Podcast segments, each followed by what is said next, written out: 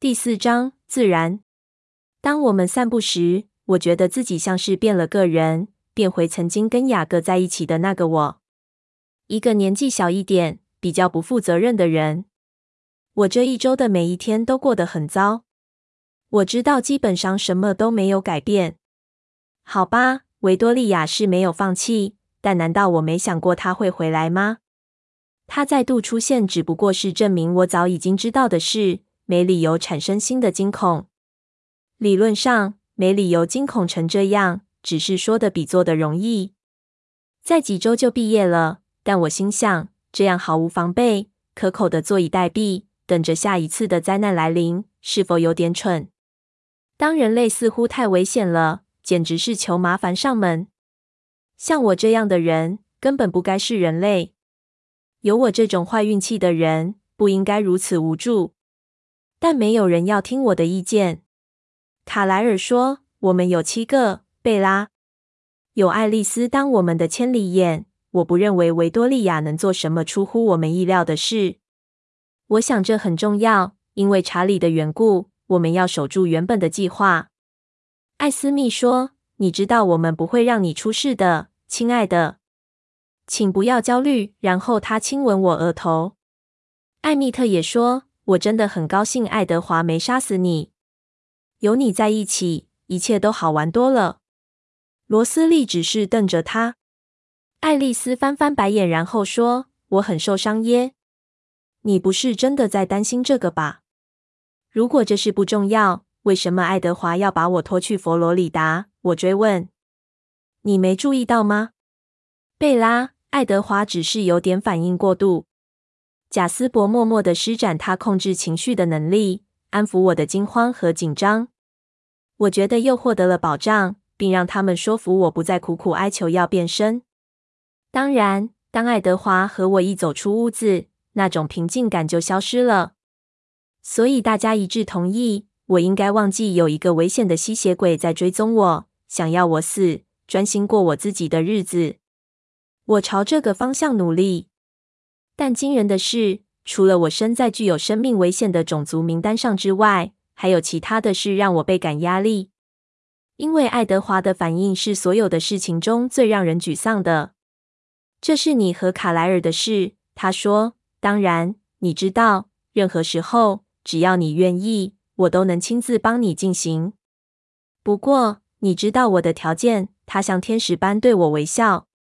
呃，我是知道他的条件。爱德华答应过，任何时候只要我想要改变，他都能改变我。只要我先嫁给他。有时我不知道他是否是假装他无法读我的心，要不然他怎么能那么容易就设定一个我无法接受的条件？这个条件让我却步。总而言之，这一周很糟，而今天是最糟的。当爱德华不在时，总是很糟。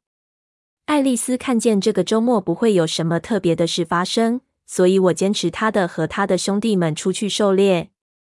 我知道狩猎这附近容易上手的猎物会让她觉得无趣。好好去玩，我告诉她。帮我打几只大山狮。我绝对不会对她承认，当她离开我时，我有多难熬。她的离开，把那些遭受遗弃的噩梦重新带回给我。一旦她知道。会让他更惊恐，他将永远不会离开我，即使理由是最切身的需要。就像之前一开始，当他刚从意大利回来时，他金色的双眸变成黑色，忍受着远超过他原本已经必须忍受的饥渴之苦。所以我装出勇敢的脸。任何时候，当艾蜜特及贾斯伯要出门时，便赶他跟他们一起去。但我想他看穿了我，有一点点。因为今天早上有张纸条留在我的枕头边，我很快就会回来，快得让你来不及想我。照顾好我的心，我把它留下来和你在一起。所以现在我有一个无事可做的周六，只有我在纽顿商店的早班工作能让我分散注意力。还有，当然，爱丽丝令我欣慰的承诺，我会在离家最近的地方狩猎，只有十五分钟远。如果你需要我的话，我会注意不让你出事的。讲白一点，就是不要因为爱德华不在，就去找些有的没的事做。爱丽丝能像爱德华一样摸上我的卡车？我试着正面思考。下班之后，我计划去帮安琪拉写她的邀请卡，这样能让我排遣时间。还有查理，因为爱德华不在而心情大好，所以我可能也可以同时享受他的好心情。爱丽丝晚上可以和我在一起，只要我装出可怜样问她的话。然后明天爱德华就回来了，我就熬过来了。不想早的不像话去工作，我慢慢吃着早餐，一口一口慢慢吃。然后当我洗好碗时，我将冰箱上的磁铁排成完美的直线。可能我得了强迫症。最后两片磁铁，圆形黑色，是我最喜欢的，因为它们可以夹住十张纸在冰箱上都不会掉下来，完全不和我合作。它们的磁性相反，每次我想将它们两个排在一起，另一个就会跳开来。不知为何，可能是悬荡的焦躁，这真的让我生气了。为什么他们不能好好相处？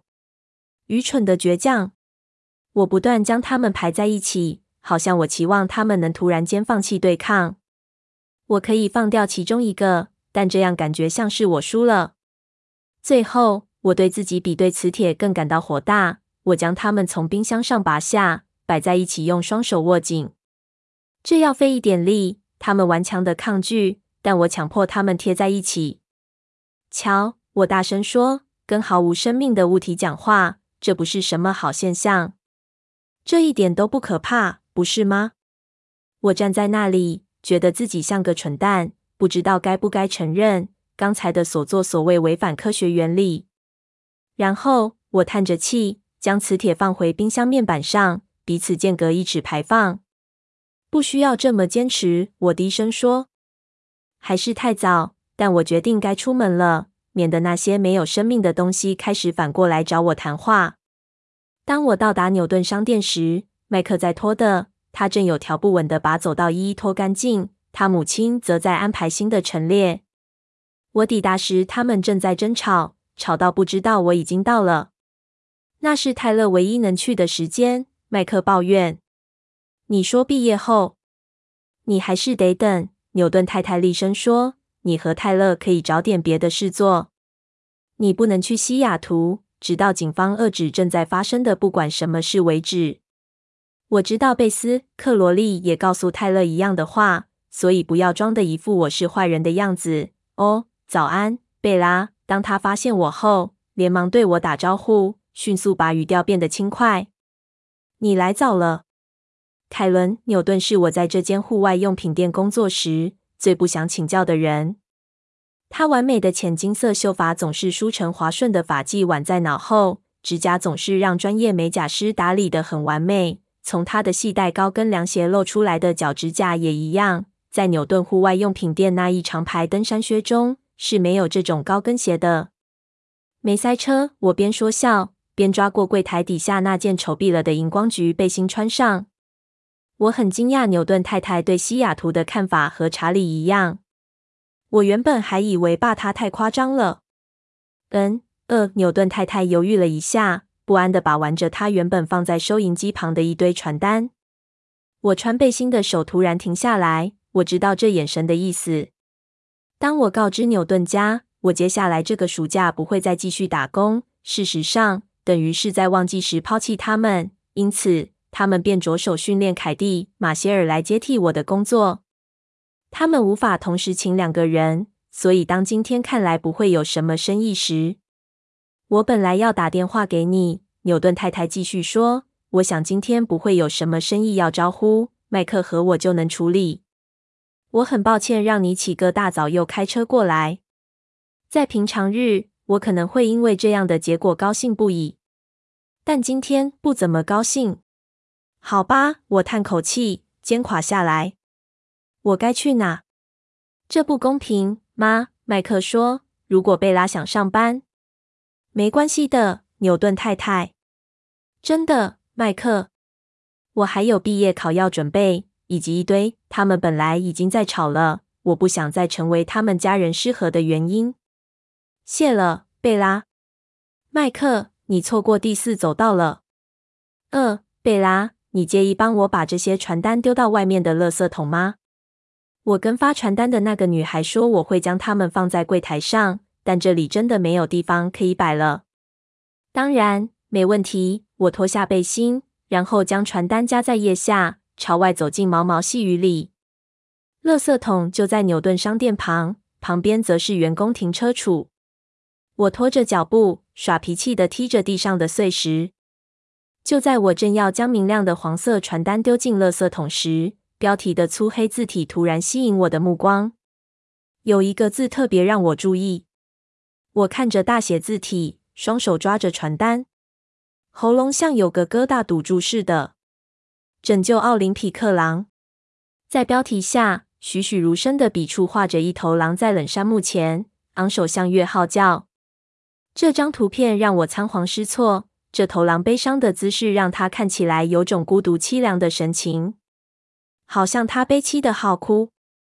接着，我便冲向我的卡车，传单还捏在我手中。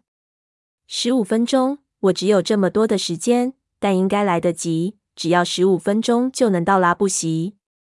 我确定，在我抵达镇上之前，只要开几分钟就能越过那条界线。我卡车顺利的发动。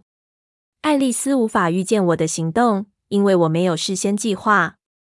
一个突然的决定，这正是关键。只要我动作够快，我应该能利用这个机会。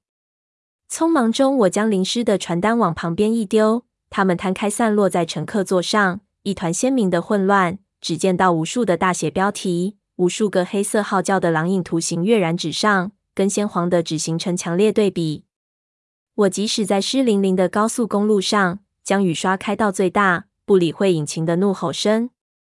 时速五十五里已经是我这辆老车的最大极限。我希望来得及。我不知道他们所约定的边界线在哪。但当我通过拉布席镇外第一间屋子后，我开始觉得比较安全一点。这一定已经超过爱丽丝被允许涉足之的。等今天下午到安琪拉家后，我会打电话给她。我合理的想，这样她会知道我没事，没理由让她瞎操心。她不必对我发火。等爱德华回来后，他的怒火足够我们两个消受的。当我将卡车刹停在熟悉的褪色红屋前时，他已经气喘如牛了。我瞪着这小小的、曾经是我的避风港的地方，那块疙瘩又把我的喉咙给塞住了。上次我来这里是好久以前的事了。我引擎还没熄火，雅各已经站在门口，脸上充满震惊。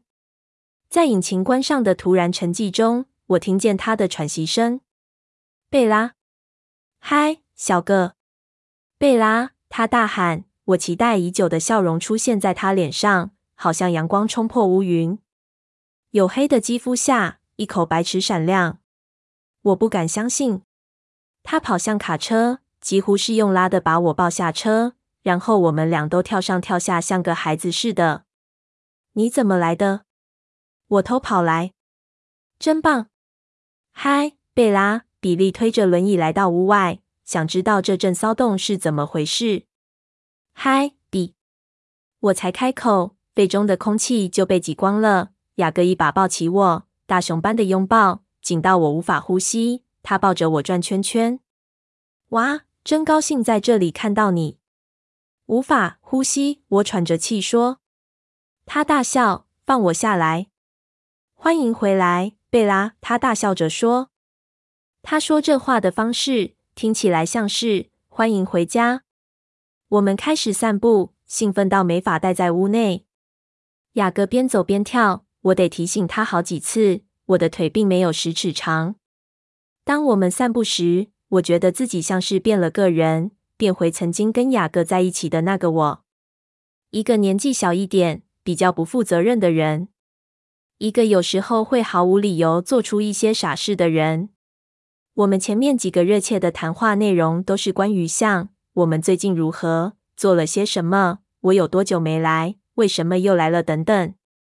当我犹豫的告诉他关于狼的传单时，他轰然大笑的声音在林间回荡不止。就在那时，我们缓步从容的走过商店后面，穿过环绕着一号海滩的浓密灌木，我们终于谈到最困难的部分。我们早晚得谈谈我们长久分开的理由。我看着好友脸上的神情，逐渐又变成了我已太过熟悉的那副又硬又苦的面具。所以事情是怎么样？雅各一边问我，一边太过用力的踢开一块挡在他面前的浮木，木头滚过沙滩，然后撞在岩石上。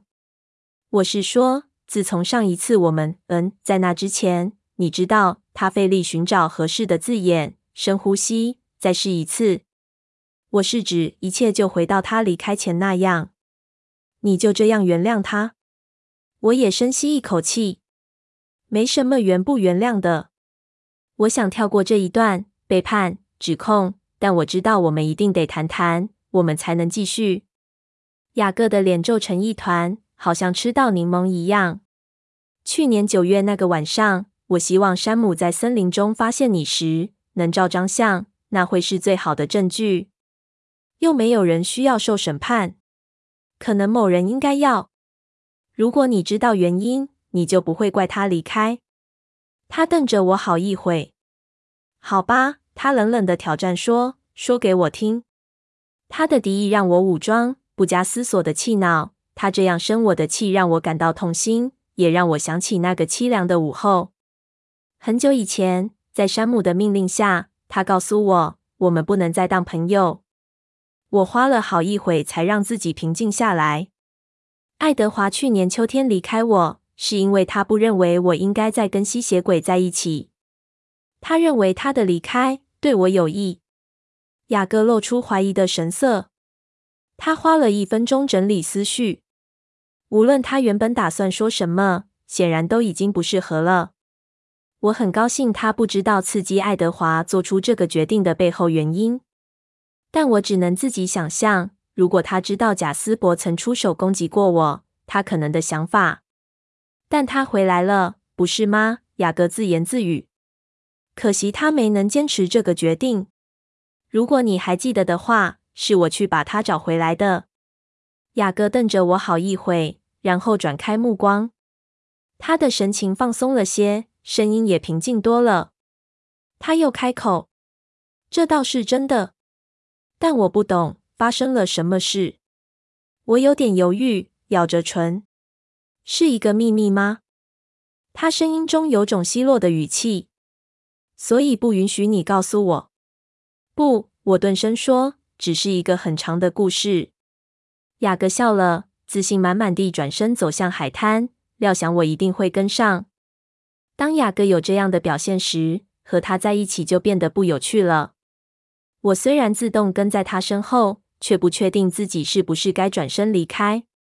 但当我回家后，我就得面对爱丽丝。我想我应该不用急着回去。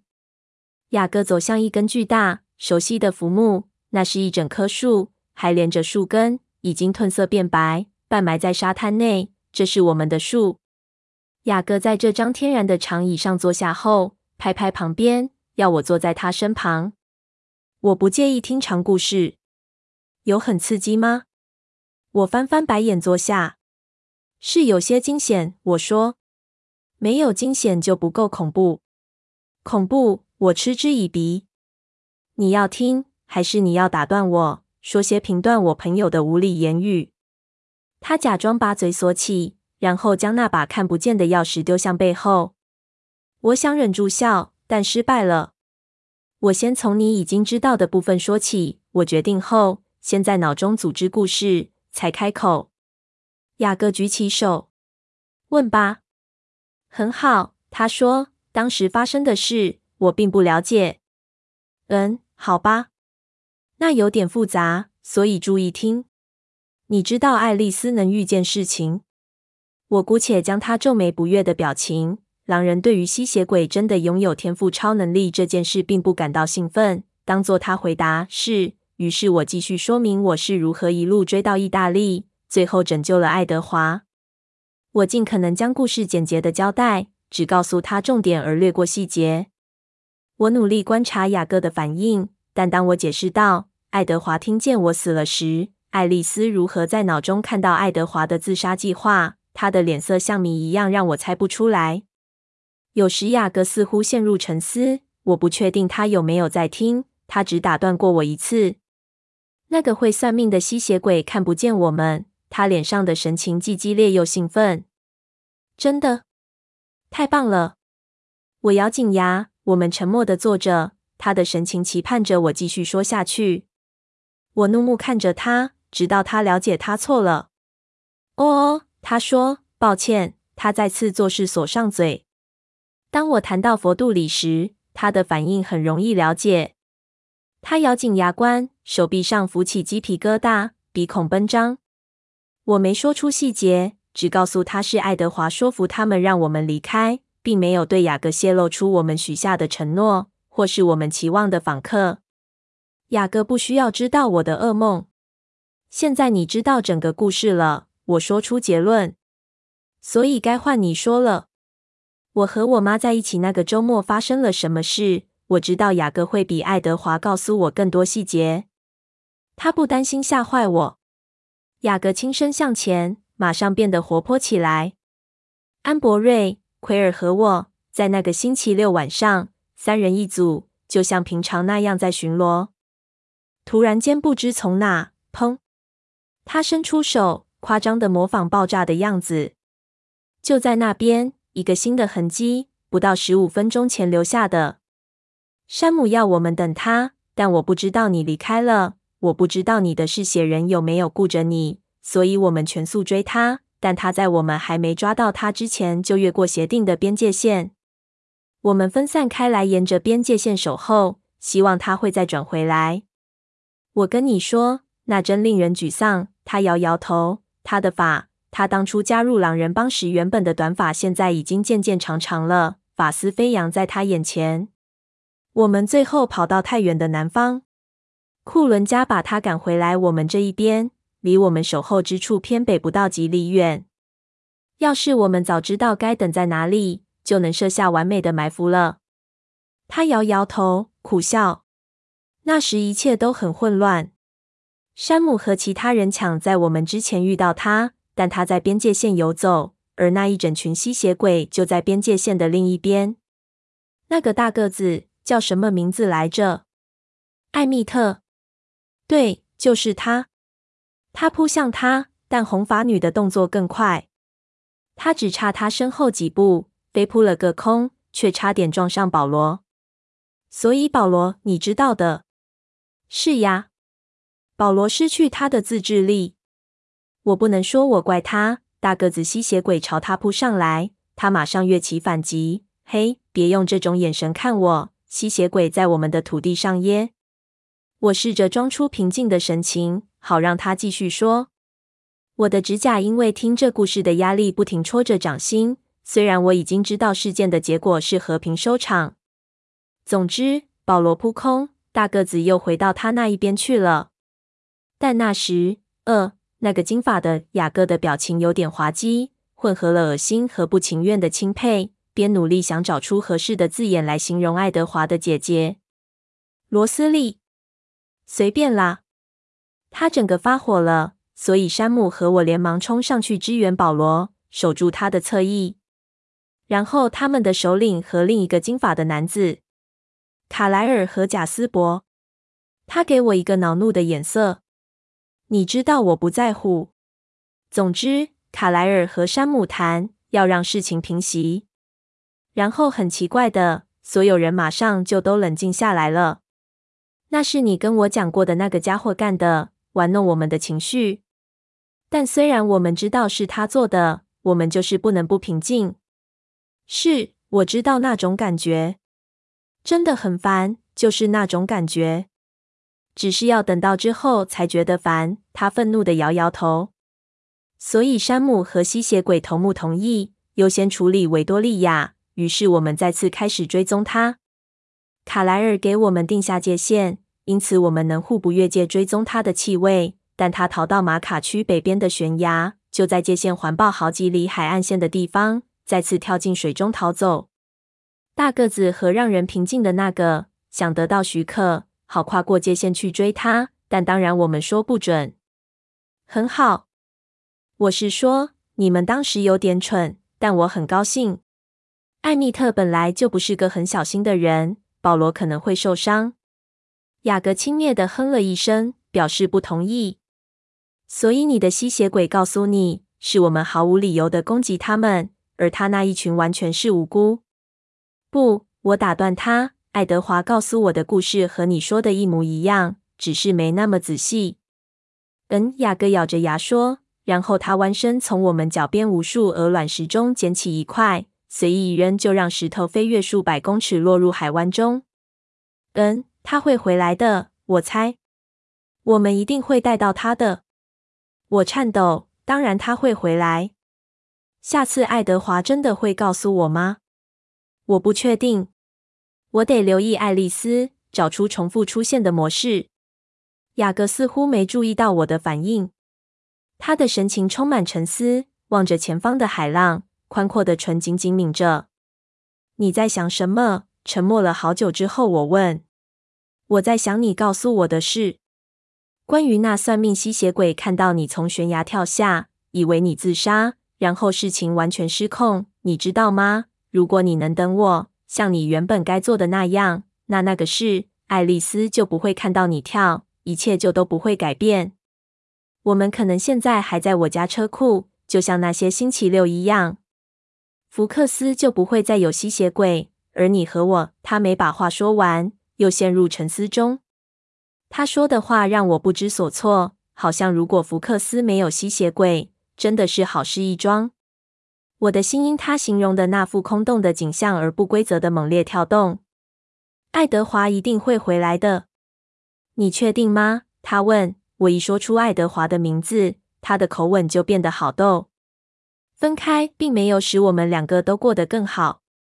他想说些什么？看他的表情，应该是些愤怒的话，但他及时止住，深吸口气，才再开口。你知道山姆生你的气吗？我我一下子没听懂。哦，我知道了。他认为如果我不在，他们就不会在这里。不，不是这个。那是为什么？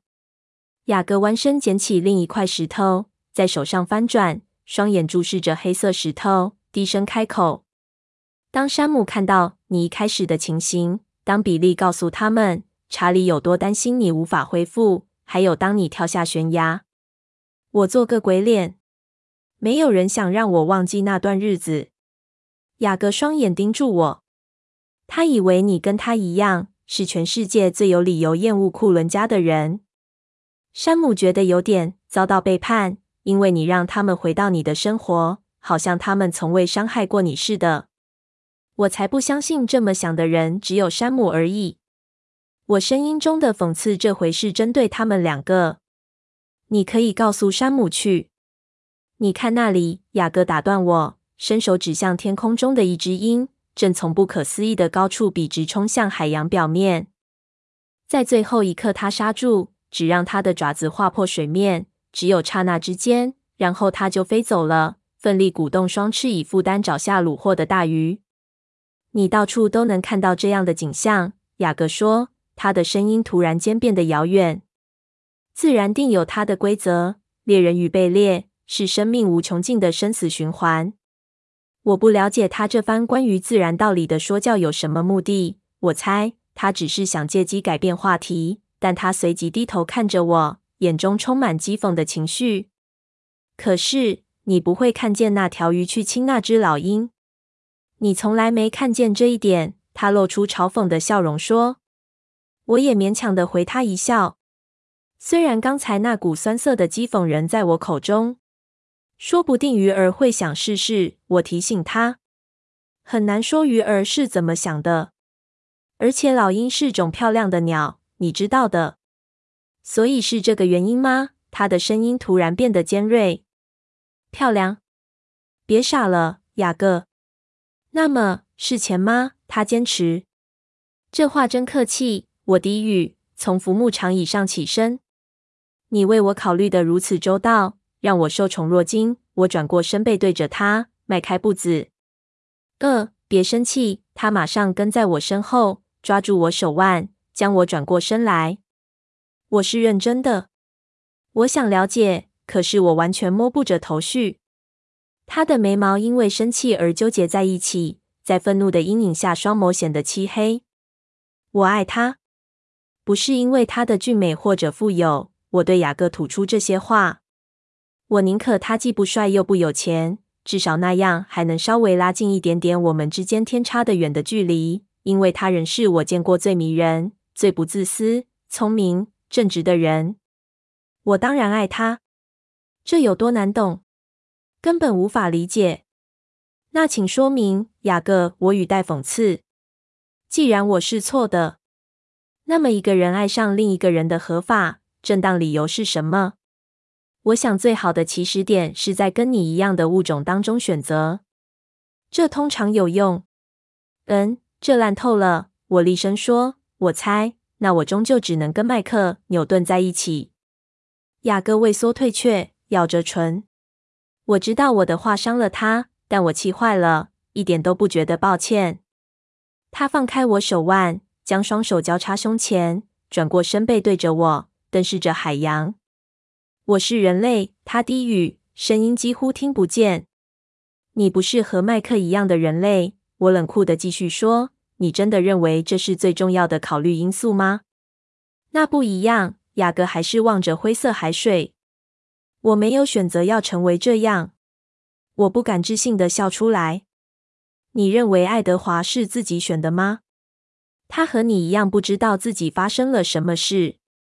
这不是他自己去要来的。雅各迅速的摇摇头。你知道吗，雅各？你真的超自以为是的，更何况你自己就是个百分之百的狼人。这不一样，雅各怒瞪着我，重复说：“我看不出哪里不一样。你应该可以更加了解库伦一家人的。你根本不知道他们有多么好，彻底的好人。”雅各，他眉皱得更深。他们不应该存在，他们的存在违反自然。我瞪着他，好久好久。不敢相信的挑起一边的眉毛。过了一会，他才发现，怎么了？说到不自然，我暗示贝拉，他的声音低沉，很不一样，更成熟。我发现他的声音听起来突然间比我还老成，像副植被或老师。我是生而如此，这个部分一直存在于我的体内，我的家族，还有我们整个部落。而保护部落正是我们之所以存在的理由。再说，他低头看着我，黑色的双眸看不出情绪。我还是人类。他牵起我的手，压在他火热的胸口。透过他的 T 恤，我仍旧能感觉到我掌心下他稳定的心跳声。正常人无法像你那样随手扛起摩托车乱扔。他微微苦笑。正常人看到鬼怪会逃开。贝拉，我也没说自己是正常的，我只是说我是人类。和雅各生气没什么用，我忍不住笑了起来，边将手抽离他胸口。你看起来是蛮像个人类的，我说。此刻，我觉得像人类。他看着我，视而不见，脸色很恍惚。他的下唇颤抖，牙关越咬越紧。哦，小哥，我低语。朝他伸出手，这正是我来的原因。这正是为什么我愿意承担当我回去之后等着我的任何后果。因为在那些愤怒与讽刺的表象底下，雅各很痛苦，就像现在，他眼中的痛苦清晰可见。我不知道该怎么帮忙他，但我知道我得是。这不只是因为我欠他，而是因为他的痛苦也令我伤痛。雅各已经成为我的一部分，如今这是不会改变的了。